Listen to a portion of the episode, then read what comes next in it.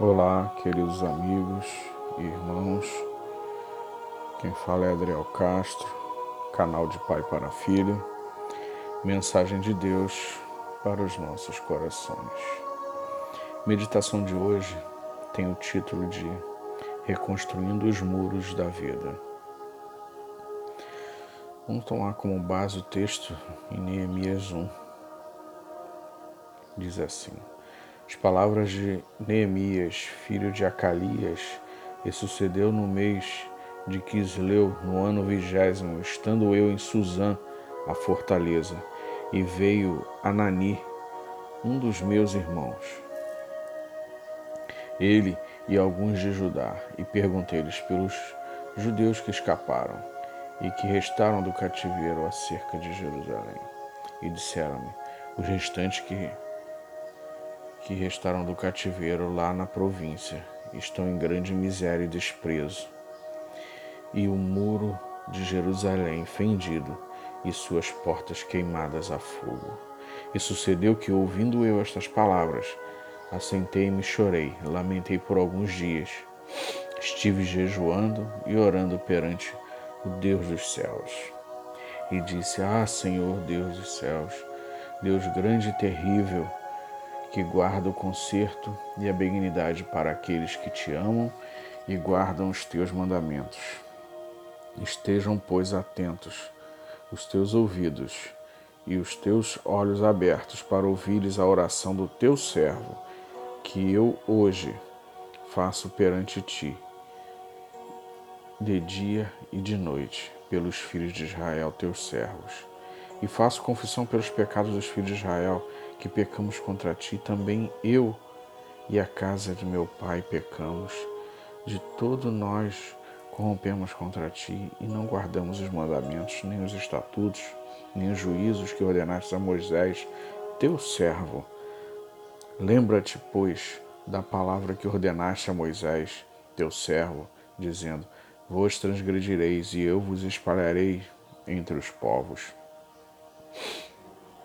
E eu vos convertereis a mim e guardareis os meus mandamentos, e os fareis então, ainda que os vossos rejeitados estejam no cabo do céu, de lá os ajuntarei e trarei ao lugar que tenho escolhido para ali fazer habitar o meu nome. Estes ainda são teus servos e teu povo, que resgataste da tua grande força com a tua forte mão.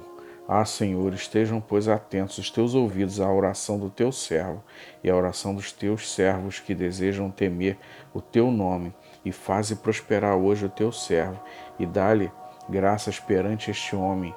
Então era eu copeiro do rei. Irmãos, quando recebemos notícias ruins, ficamos com o semblante abatido, triste, desanimado. O comportamento de Neemias não foi diferente. Mas com com mais ele teve uma diferença assim. Ele não se prostrou diante da notícia ruim e do problema. Ele buscou a Deus com jejum, oração, pediram orientação e resposta de Deus. E Deus respondeu sua oração. Ele usou o rei Atarxerxes para abençoar Neemias, liberando para ir a Jerusalém, porque Neemias tinha o propósito de reconstrução dos muros. Mas, como na nossa vida, aparecem pessoas querendo nos desanimar, e para com ele também aconteceu. Não foi diferente. Aparece Sambalate e Tobias querendo desanimar, proferindo palavras que ele não vai conseguir, palavras de desânimo. Não se deixe abater pelas palavras negativas. Ore, jejue, leia a palavra de Deus. Coloque o seu propósito nas mãos de Deus. Deus vai te honrar por essa atitude.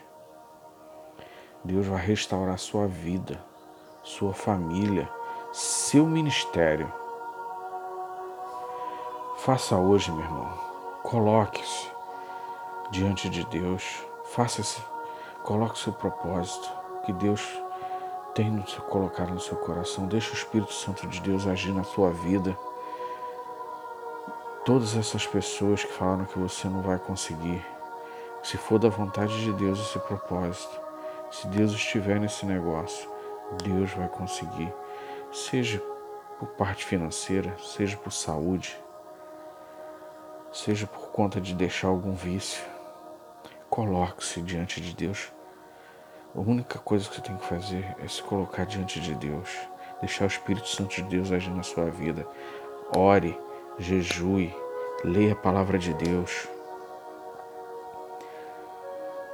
Não fique aí abatido, porque a vitória, a vitória é certa, no nome, no nome de Jesus. Tem um louvor que a sua letra diz assim: Ainda que em ruínas esteja a minha vida, como Neemias, os meus muros vou reconstruir. Por certo surgirão Sambalate e Tobias para zombar de mim dizendo ser o fim. Deus me deu visão, pôs em minhas mãos uma grande obra e não posso parar. Sejam os muros da minha família, sejam os muros do meu ministério totalmente restaurados, edificados por Deus, como os muros de Jerusalém. Deus só está aguardando a sua atitude, meu irmão. Deus vai restaurar a sua família, vai restaurar a sua vida, seu ministério, se você está afastado dos caminhos de Deus.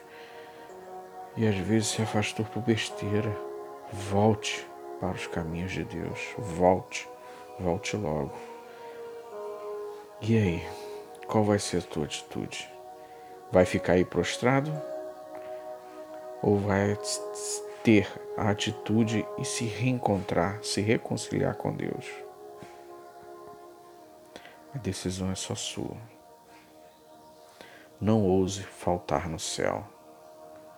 Que Deus te abençoe rica e abundantemente. Amém.